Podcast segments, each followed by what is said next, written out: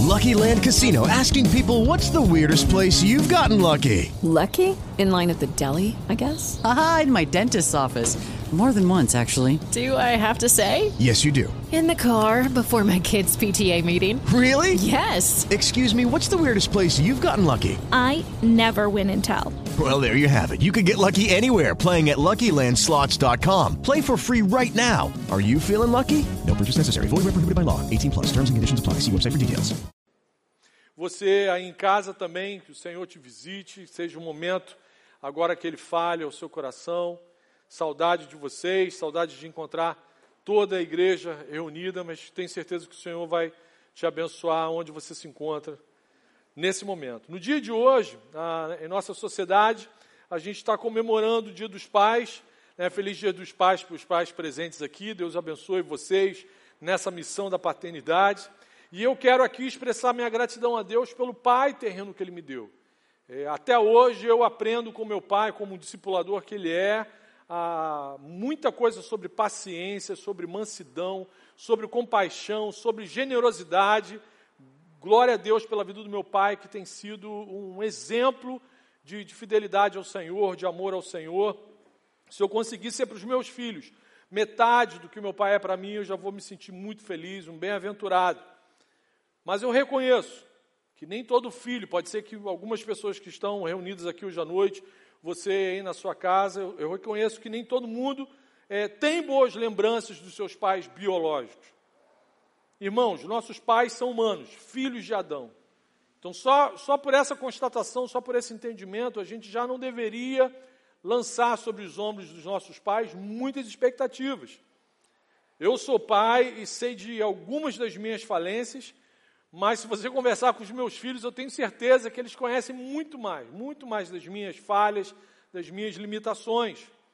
Mas o meu desejo nessa noite não é lamentar a nossa natureza caída, de forma alguma. Meu desejo hoje é exaltar, é engrandecer o nosso Pai Celestial. Minha oração, meu desejo é que você aí na sua casa e a gente reunido aqui, que a gente saia daqui ainda mais encantado pelo nosso Pai Celestial. Amém? A passagem da nossa meditação se encontra no Evangelho de Jesus, escrito por Lucas, no capítulo 15, a partir do versículo 11. Uma passagem longa, uma parábola de Jesus, que é um resumo perfeito do Evangelho. É uma parábola que mostra para a gente o quanto o nosso Deus é um Pai generoso, gracioso, que ama ser bondoso. Deus ama ser bom. Apesar da parábola ser mundialmente conhecida como a parábola do, do, filho perdido ou do filho pródigo, que significa esbanjador, essa passagem deveria ser chamada de a parábola do pai amoroso. É, e eu é, me proponho aqui a, a, só chamar essa parábola agora da parábola do pai amoroso. E o que, que é uma parábola? Para explicar para vocês, é uma pequena história é, criada, uma pequena narrativa muito usada na Palestina do século I para transmitir uma lição. Jesus usou, utilizou um recurso literário muito comum naquela época.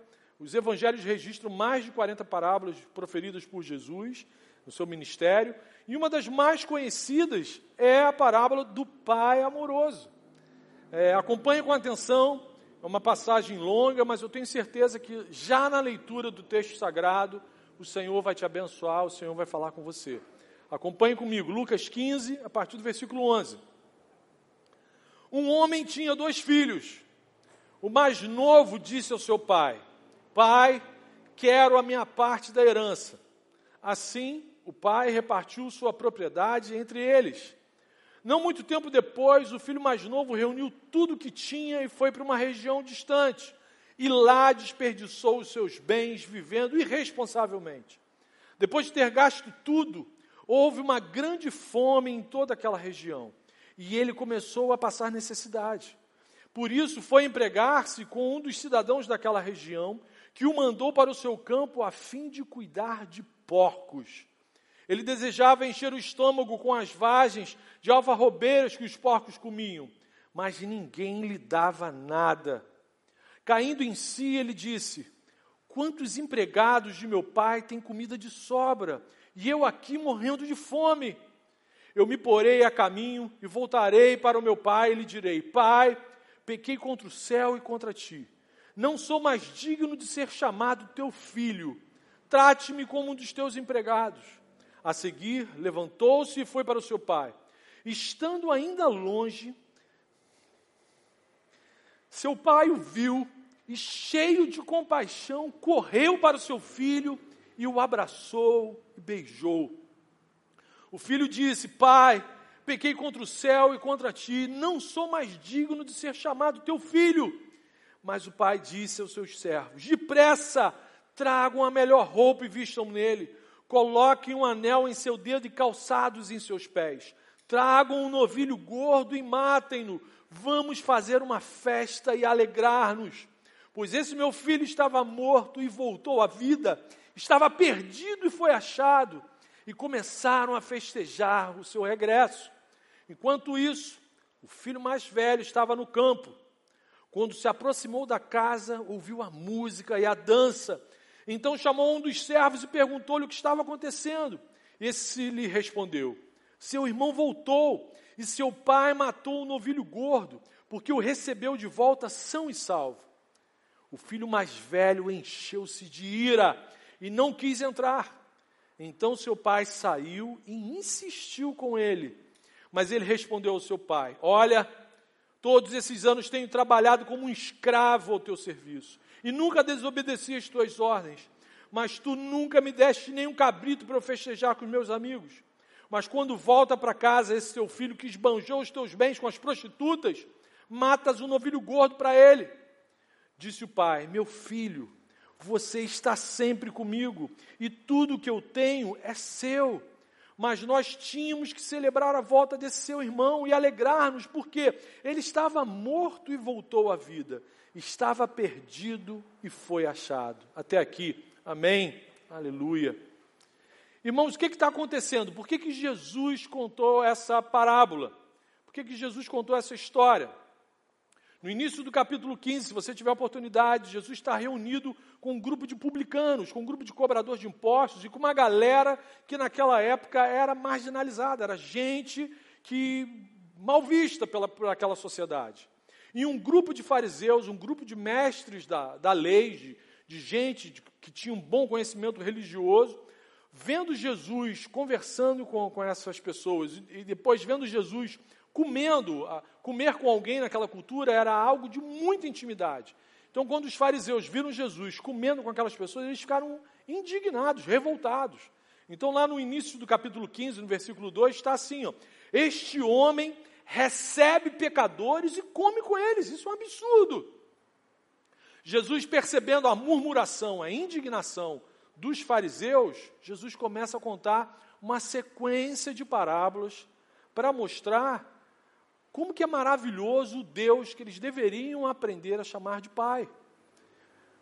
E, e quem são os personagens dessa parábola aqui? O pai dessa parábola ilustra a pessoa de Deus, o nosso Pai Celestial. O filho mais novo e o filho mais velho somos nós.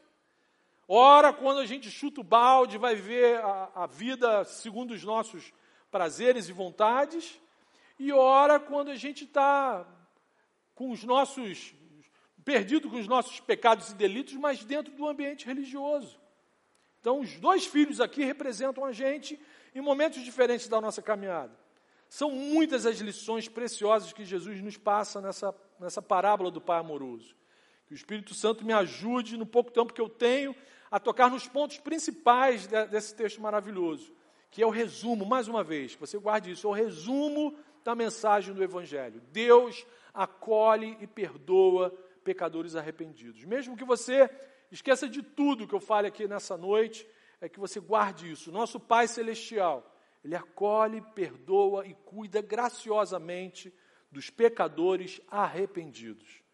A maior ênfase de Jesus nessa parábola não está na pecaminosidade dos filhos, mas sim na bondade do Pai.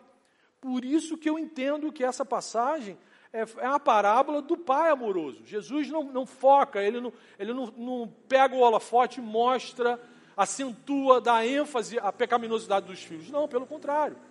Jesus dá ênfase, ele traz, ele aponta o holofote para a bondade do Pai.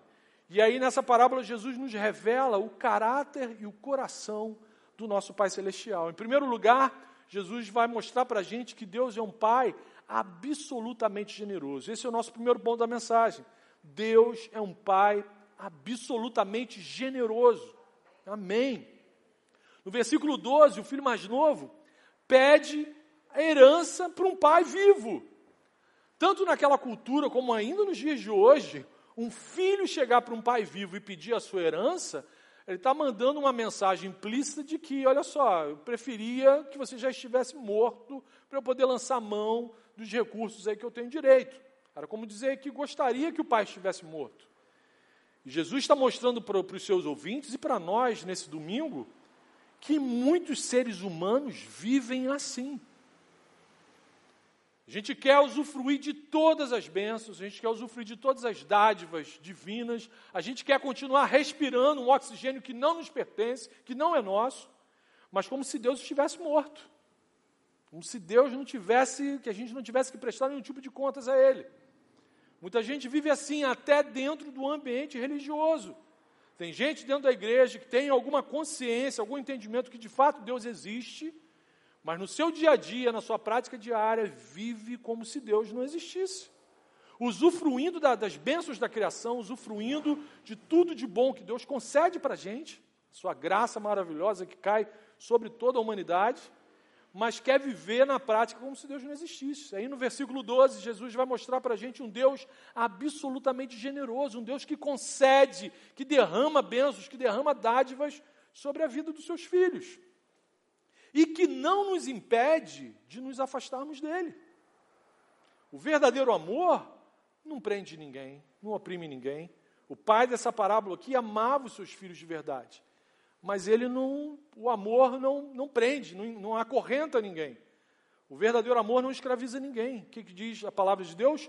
Tudo sofre, tudo crê, tudo suporta, tudo espera. O verdadeiro amor nunca acaba. Glória a Deus. Em seguida, o filho mais novo, assim que a, a, toma consciência de estar com, com tudo que ele precisa, ele abandona o seu pai, ele vai administrar a vida segundo a sua vontade. Ganhei a liberdade, vou viver do meu jeito, não tenho que prestar conta para mais ninguém, eu sou o senhor de mim. E, irmãos, é exatamente por isso que a gente vive hoje num mundo com tanta tragédia, com tanta desgraça.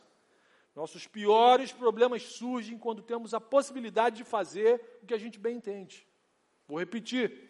Os nossos piores problemas surgem quando a gente tem a possibilidade de fazer o que dá na telha. Sempre que a gente dá mais valor a coisas do que a pessoas, sempre que a gente dá mais importância ao prazer do que ao dever, mais rápido a gente acaba descobrindo e se envolvendo em grandes problemas. E aí, com relação a essa terra distante que Jesus cita aqui, que Jesus menciona na parábola, não é necessariamente um lugar geograficamente distante. A primeira terra distante que nos afasta do nosso Pai generoso é o nosso coração enganoso. Adão e Eva estavam no Éden e se afastaram de Deus. Estavam ali na, no lugar de deleite, na presença de Deus e se afastaram dele. Por quê? Deram, foram para um, um coração enganoso para um lugar de engano. O texto continua e nos mostra que o filho pródigo, o filho esbanjador, aprendeu do jeito mais difícil, que é impossível desfrutar as coisas que o dinheiro pode comprar sem, sem dar valor, ou, ou melhor, ignorando as coisas que o dinheiro não pode comprar. De fato, é verdade, o dinheiro consegue comprar muita coisa, mas você não consegue desfrutar de forma plena disso se você não der valor às coisas que o dinheiro não pode comprar. O filho esbanjador sonhava em desfrutar de uma liberdade plena, mas longe do pai. E descobriu da pior forma que isso não é possível. Muita gente sonha e tenta viver sua vida longe de Deus, mas viver longe do pai é, significa sempre ter contato com a escravidão. A vida longe do pai não era o que o jovem esbanjador esperava, deu tudo errado. Seus recursos evaporaram. Eu acredito que ele foi passar essa terra distante, era algum país comunista.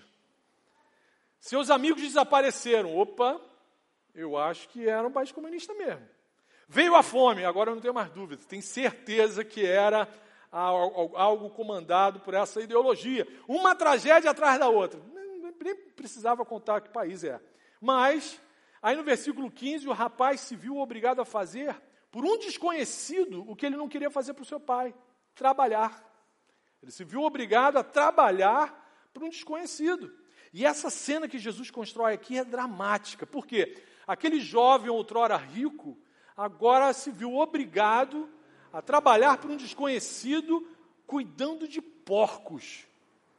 Para a cultura judaica, para o judeu, para, para as pessoas que estavam ouvindo aquela parábola, é, isso é, é, é, a instância mais degradante para um judeu. O porco, ainda hoje, para eles, é considerado um animal imundo, impuro.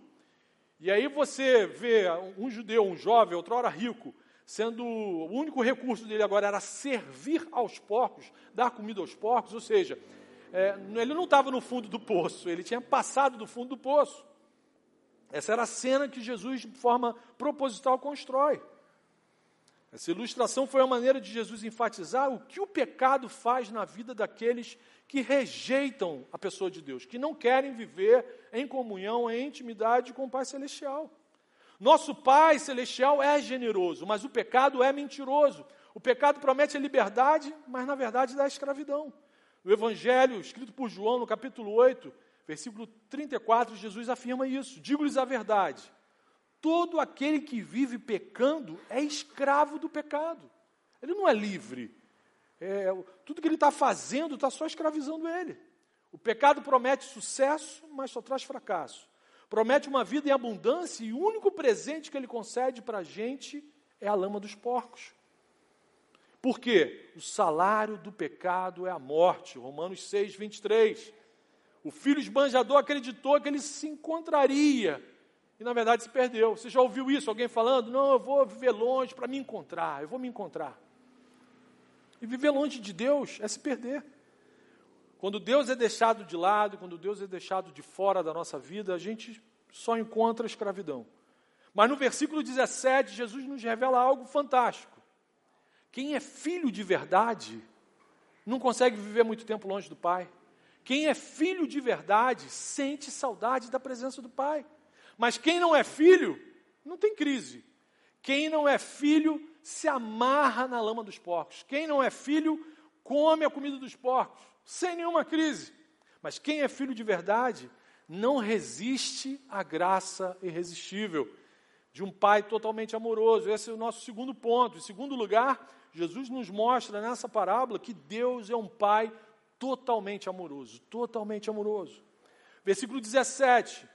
O filho caindo em si, opa, o que, que isso indica? Que até então esse filho estava fora de si. Ele, ele, queria viver tanto fora da caixa, queria tanto viver fora da caixa, que ficou fora de si. Às vezes eu ouço alguns irmãos progressistas, pô Marco, você vive muito encaixotado, você está muito dentro da caixa, você acredita em tudo que está na Bíblia, pô, tem que pensar fora da caixa. A Bíblia está mostrando que quem vive fora da caixa pode estar vivendo fora de si. O pecado, ou seja, viver a vida segundo os seus próprios desejos, produz como efeito colateral esse surto de insanidade. A pessoa fica insana, insensato.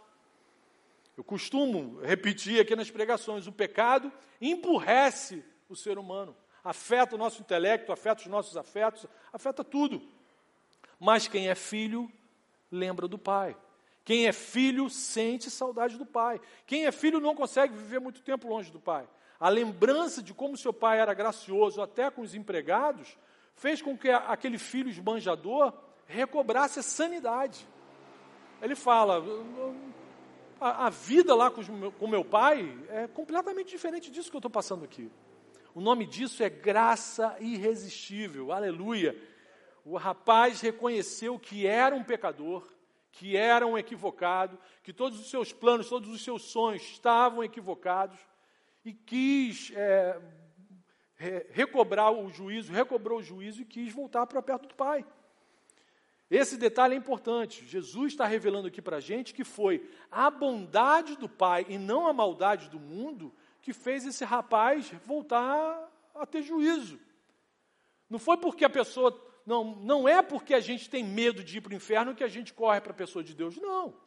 Quem não liga para Deus não tem medo do inferno, na verdade, quer até ir para o inferno, porque lá ele acha que não vai encontrar Deus.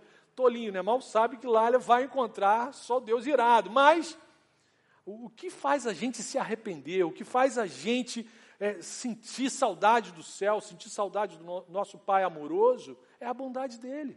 Amém? Paulo fala isso lá em Romanos capítulo 2, versículo 4. Paulo vai falar exatamente isso. É a bondade de Deus que nos leva ao arrependimento. Aleluia, aleluia. O rapaz poderia ter ficado revoltado, fiz vários planos, olha onde minha vida chegou, deu tudo errado, vou ficar ainda mais revoltado. Mas não, o arrependimento verdadeiro leva a gente de volta para a casa do Pai. E é obra de Deus, não é obra do intelecto humano, não é obra do medo, não é obra, não é consequência de viver no mundo mal. É resultado da lembrança de um Pai generoso. Quem se arrepende de verdade, a primeira coisa que acontece é reconhecer que é pecador, que está errado, que merece a ira. Quando eu ouço o pecador falando, ah, eu mereço ser feliz, já dá vontade de pegar uma Bíblia daquelas grandonas, né? e entregar a Bíblia assim para ele poder lembrar de, de, na verdade, o que o pecador precisa é de arrependimento, é de santidade, não é de felicidade.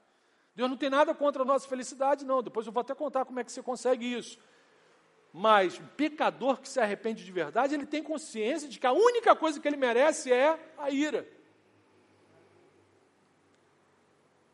E aí, esse pai humano da parábola, é, ilustra o nosso Pai Celestial. Ele é amoroso, ele é rico em misericórdia para com pecadores arrependidos. Versículo 20: Estando ainda longe, aquele filho ainda longe, seu pai o viu e, cheio de compaixão, correu para o seu filho e o abraçou e o beijou. Aquele pai amoroso, cheio de compaixão, encheu aquele filho sujo da lama dos porcos encheu ele de abraço e de beijos. A expressão no, no grego aqui é que aquele pai encheu, ele beijava o filho continuamente. Ao invés do filho rebelde se lançar nos braços do pai, é o pai que sai correndo e se joga no filho. O que ocorre é o oposto: o pai se lança nos braços do filho, nenhuma palavra de recriminação, não houve nenhum eu te disse, eu sabia que ia dar tudo errado, não houve nada, não aconteceu isso, nenhuma ofensa, nenhum castigo saíram dos lábios do pai, que, que, que causa um choque de amor. O que, que é isso? O amor desse pai é de constranger o universo. É uma reação ilógica para a gente. E quem é o, esse amor do pai? A gente não está falando aqui de um sentimento. Esse amor aqui é uma pessoa. Esse amor encarnou. Esse amor ganhou um nome. Jesus Cristo. Jesus Cristo é esse amor do Pai. Jesus é o Pai correndo na direção do filho pecador arrependido. Jesus é, é, Deus abraçando e beijando o filho arrependido. Jesus é um anel da nova aliança, restaurando aquela relação com o Pai. Jesus é a roupa nova que dá a gente acesso à presença do Pai. Aleluia, aleluia, aleluia. O que Jesus fez na cruz do Calvário foi isso que a gente acabou de cantar. Ele constituiu um caminho que não existia. Se não fosse Jesus, a gente ainda estar invejando a comida dos porcos. Aleluia! Olha o que, que Paulo registrou em Efésios 2. Jesus nos vivificou quando ainda estávamos mortos em nossos pecados e delitos, para mostrar nos séculos que ainda virão as grandes riquezas de Sua graça, que veio de Sua grande bondade. Aleluia! Aleluia! Que Deus é esse? Que Pai amoroso é esse que Jesus arrumou para a gente? Aleluia! Aleluia! Só o pecador arrependido vê o pai correndo na sua direção. Se essa parábola tivesse terminado aqui, meus irmãos, já seria maravilhoso demais. Que mensagem, não é verdade? Se, se tivesse as letrinhas subindo agora, a gente já ia sair daqui muito feliz, mas não termina. Graça é, é favor não merecido, tem mais bênção. Esse pai generoso, amoroso, perdoador, cheio de compaixão, também é um pai que ama perdoar um pecador arrependido. Ele ama fazer isso, ele ama ser bom. E aí um, ele é um pai que ama celebração, ele ama festa. Em terceiro lugar, Jesus está mostrando para a gente que o nosso Pai Celestial é um Deus festeiro, é um Deus que ama festas.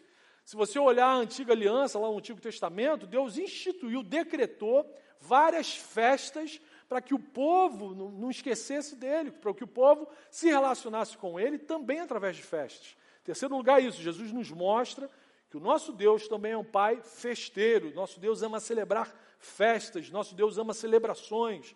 Nosso Deus ama alegria. C.S. Lewis, um escritor inglês muito citado aqui por, pelos pregadores dessa igreja, afirmava o seguinte: no céu, a alegria é um assunto muito sério. Né? A alegria faz parte do caráter do nosso Deus. Ele, a alegria de Deus é o quê? É a nossa força. É o que dá o gás, o ímpeto para a gente viver os nossos dias. O nosso Deus sempre dá uma festa quando ele perdoa um pecador arrependido. Aleluia. Dos versículos 20 a 24, Jesus vai mostrar para a gente isso. E mostre para os seus ouvintes que o Pai não apenas correu para receber o filho, mas também honrou a volta daquele filho, dando uma grande festa. Perceba, o pai não estava é, celebrando os erros do filho, o pai não estava passando a mão na cabeça do filho, de forma alguma. O pai está celebrando a mudança de vida, o pai estava celebrando um arrependimento, um filho que caiu em si. A festa foi a maneira que o pai escolheu para demonstrar o quê? A sua alegria. Deus fica alegre quando um filho pecador se arrepende. Jesus já havia comentado isso, Jesus já, já havia falado para, os fariseus, para aquelas pessoas, essa característica maravilhosa do nosso Deus. Logo no início do capítulo 15, no versículo 10, Jesus fala isso: ó, a alegria, a festa no céu, na presença dos anjos de Deus, quando um pecador se arrepende. Aleluia, aleluia. A gente fala, eu, eu falo muito isso nos batismos que a gente faz, né? É uma passagem clássica, a festa no céu, na presença dos anjos de Deus, quando um pecador se arrepende.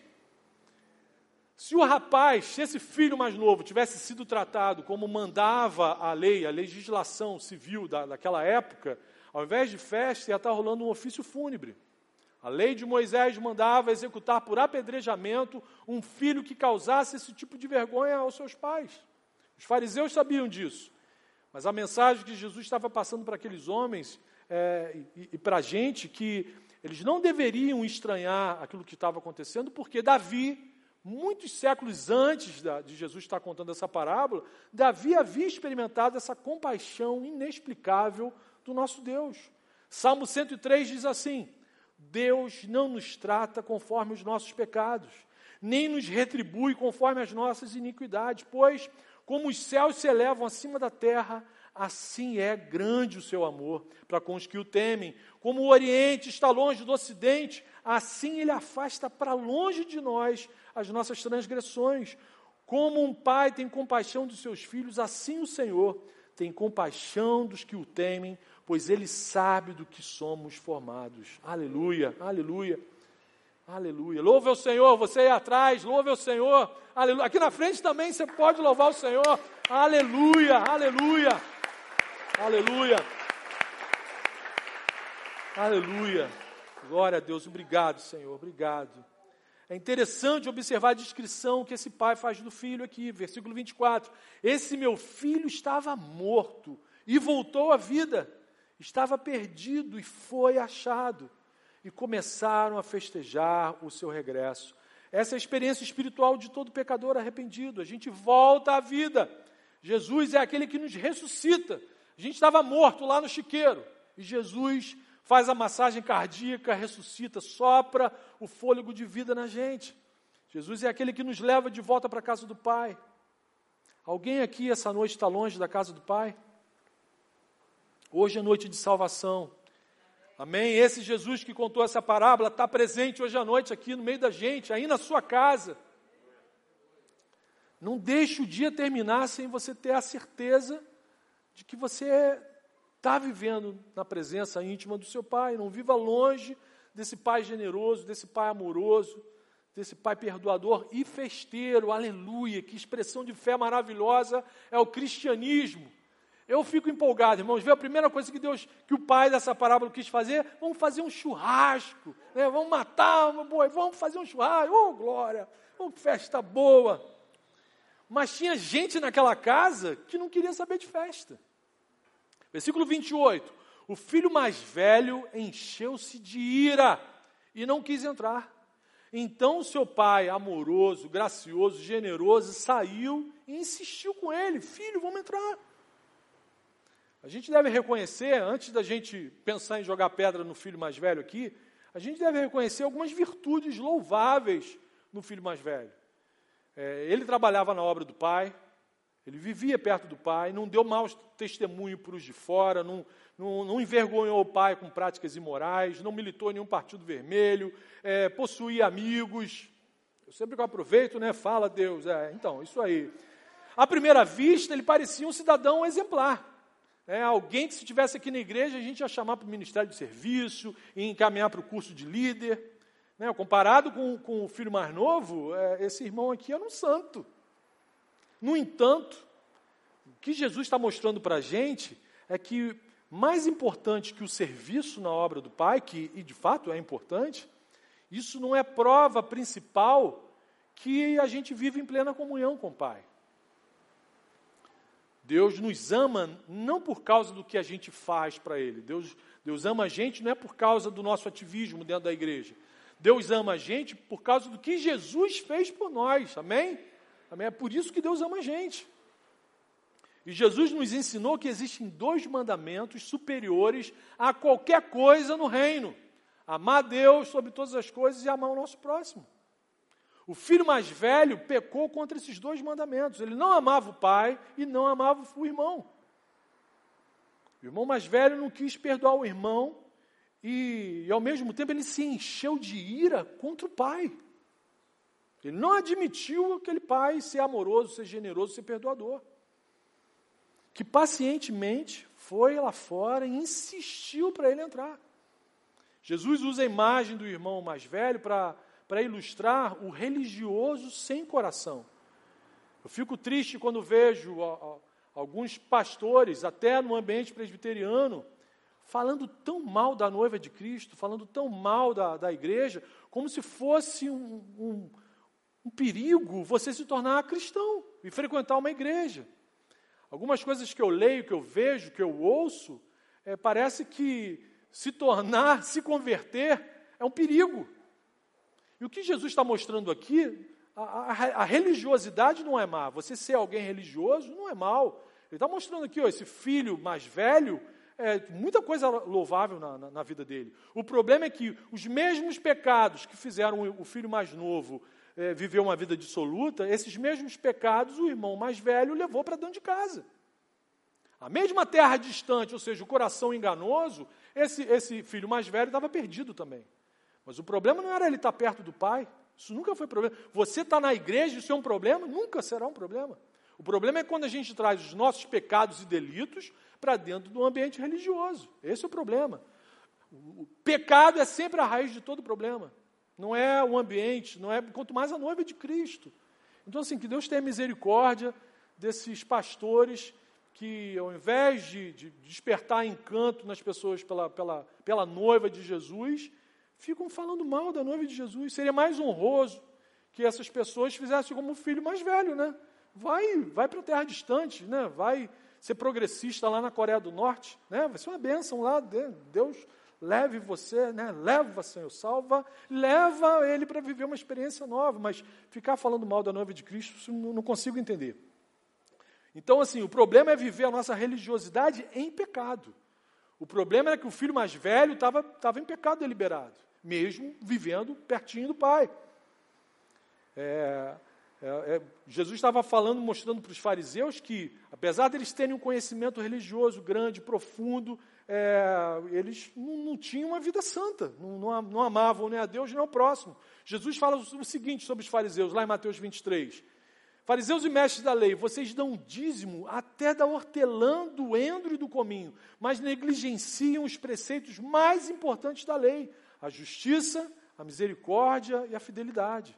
Vocês devem praticar essas coisas, vocês devem dar realmente o dízimo do cominho, do endro, da, da, da hortelã, mas, deve, mas sem omitir a misericórdia, sem omitir a fidelidade, a justiça. Hoje em dia, a, a, ainda tem gente assim, dentro e fora das igrejas. Tem gente que se acha melhor do que o outro porque ele é cheio de ativismo, cheio de cargo dentro da igreja, cheio de atividade, aí ele se acha o super ungidão. Né? Ele anda sem pisar no chão, na nuvenzinha. É, é, um, é um, um super ungidão. E tem gente que se acha tão bom, tão ungidão, tão, tão certinho, que não existe igreja nenhuma que suporte aquela santidade. Infelizmente, muitos dos nossos irmãos desigrejados que existem por aí, é, são parecidos com esse irmão mais velho aqui. É gente que se acha tão certo, tão, tão acima da média, que o mundo inteiro está errado, até Deus está errado, então não tem igreja perfeita para aquela criatura acima da santidade. Uma vez que é, são pessoas que preferem alimentar a sua, a sua indignação a desfrutar de uma comunhão plena com Deus e com seus irmãos, essas pessoas se tornam amargas. A alegria dos outros incomoda essas pessoas. É aquele típico crente que você fala, paz do Senhor, paz do Senhor por quê? É, o, o cara está de mal com a vida. É, uma vez que eles não estão dispostos a perdoar, eles se afastam até da igreja, porque eles acham que só eles estão certos. Só a leitura deles do que é certo é que é certo. Até Deus está equivocado. Perceberam que o filho mais velho, ele não entra na casa do pai, ele é marrento. Esse filho mais velho, acho que o nome dele era Jonas. Sabe aquele que o peixe? Uh, é, acho que era esse cara aqui. Ele estava teoricamente pertinho do pai, é, mas na verdade ele também estava perdido lá naquelas terras distantes do coração enganoso. O filho mais velho possuía qualidades louváveis, sim. É importante a gente guardar isso. É sempre melhor estar perto do pai do que longe. É sempre melhor estar a serviço do pai, na casa do pai, do que longe. É sempre melhor ter amigos do que não ter ninguém. O filho mais velho não passou por aflições, é, não invejou a comida dos porcos, mas o seu trabalho na obra do pai não glorificava o pai, ele não amava o pai, ele nem enxergava o pai como pai, muito menos ligava para o irmão. Apesar de saber que isso alegraria o coração do pai, ele não quis saber. Ele não, ele não queria saber da volta do irmão. Ele não queria o irmão de volta ali. Com certeza o nome desse camarada aqui era Jonas. Né? Eu lembro de Jonas olhando para os ninivitas, Deus querendo que eu vá lá pregar. Eu não vou, eu... Imagina, o Senhor vai acabar salvando os ninivitas? Não, ele está maluco? Não. É... Talvez o mais perturbador aqui sobre o filho mais velho seja a, a sua indignação, a sua ira contra o amor do pai.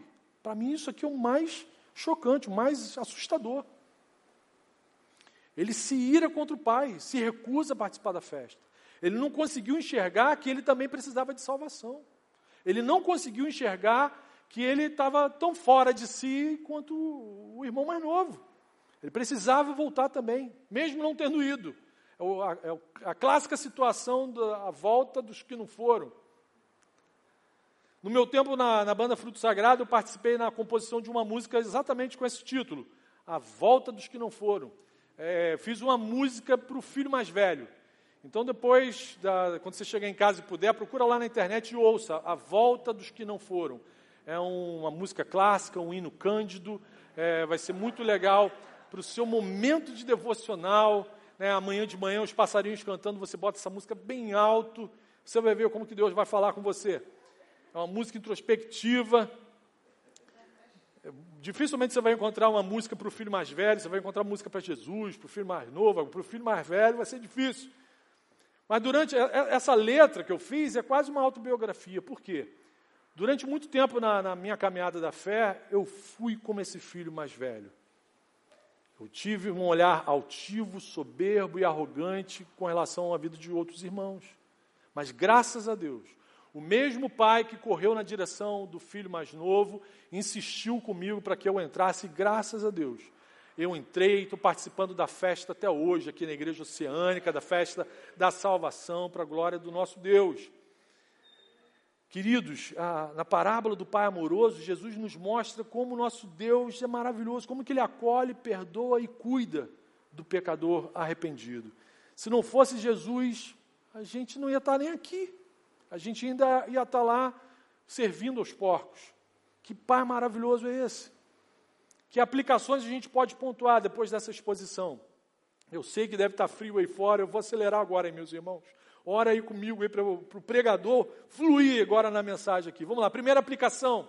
Seja íntimo do seu Pai Celestial, amém? Seja íntimo, um amigo íntimo de Deus, viva perto de Deus.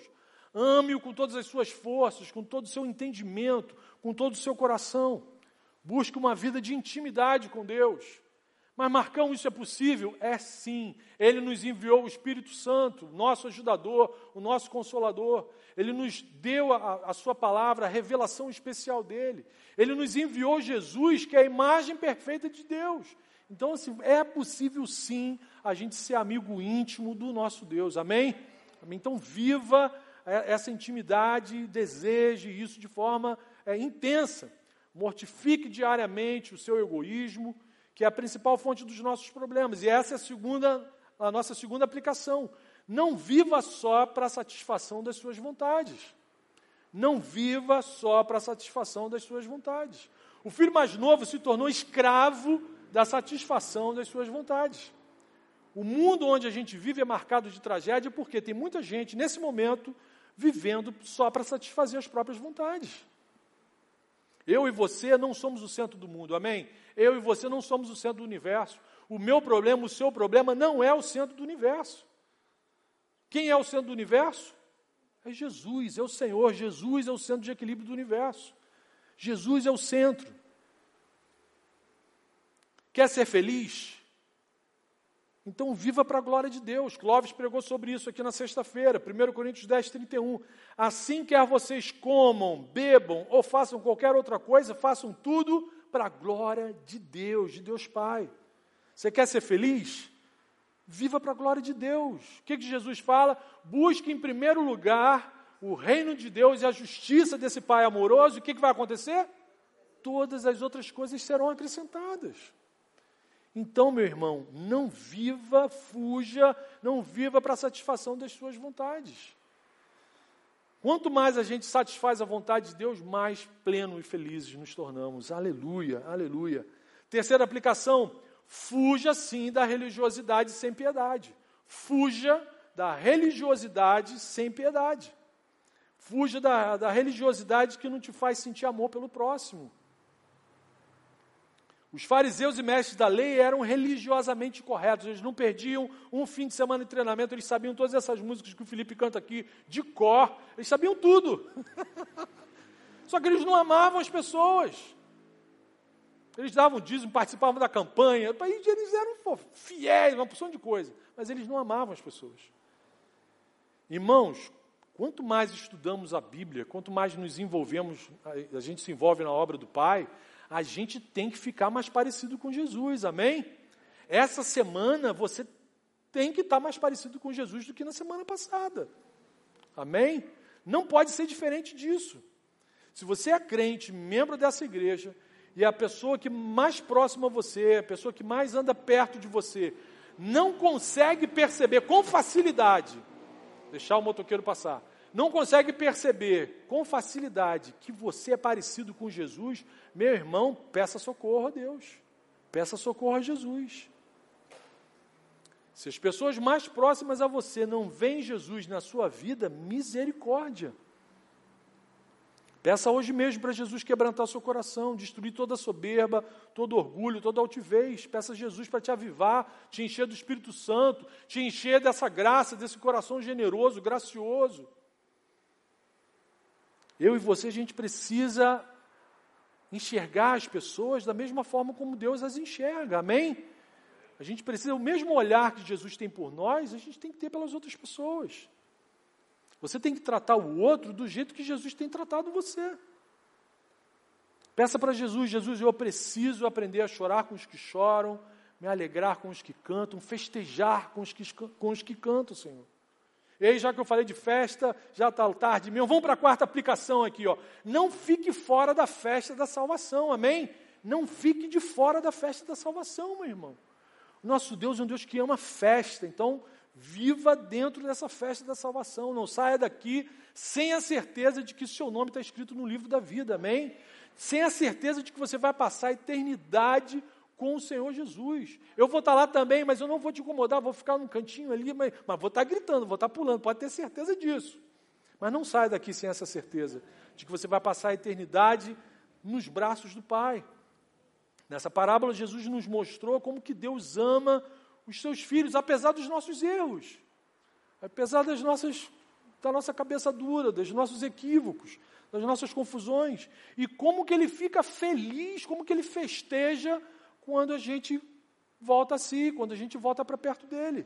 Então, meu irmão, não fique fora da festa da salvação, não fique longe da igreja, não fique longe da célula, principalmente nesse momento difícil de pandemia que a gente ainda está vivendo, mantenha-se ali fiel na sua célula, mesmo à distância, mesmo online, não se afaste dessas pessoas que estão vivendo essa festa com o Senhor, amém? Não fique fora da festa da salvação.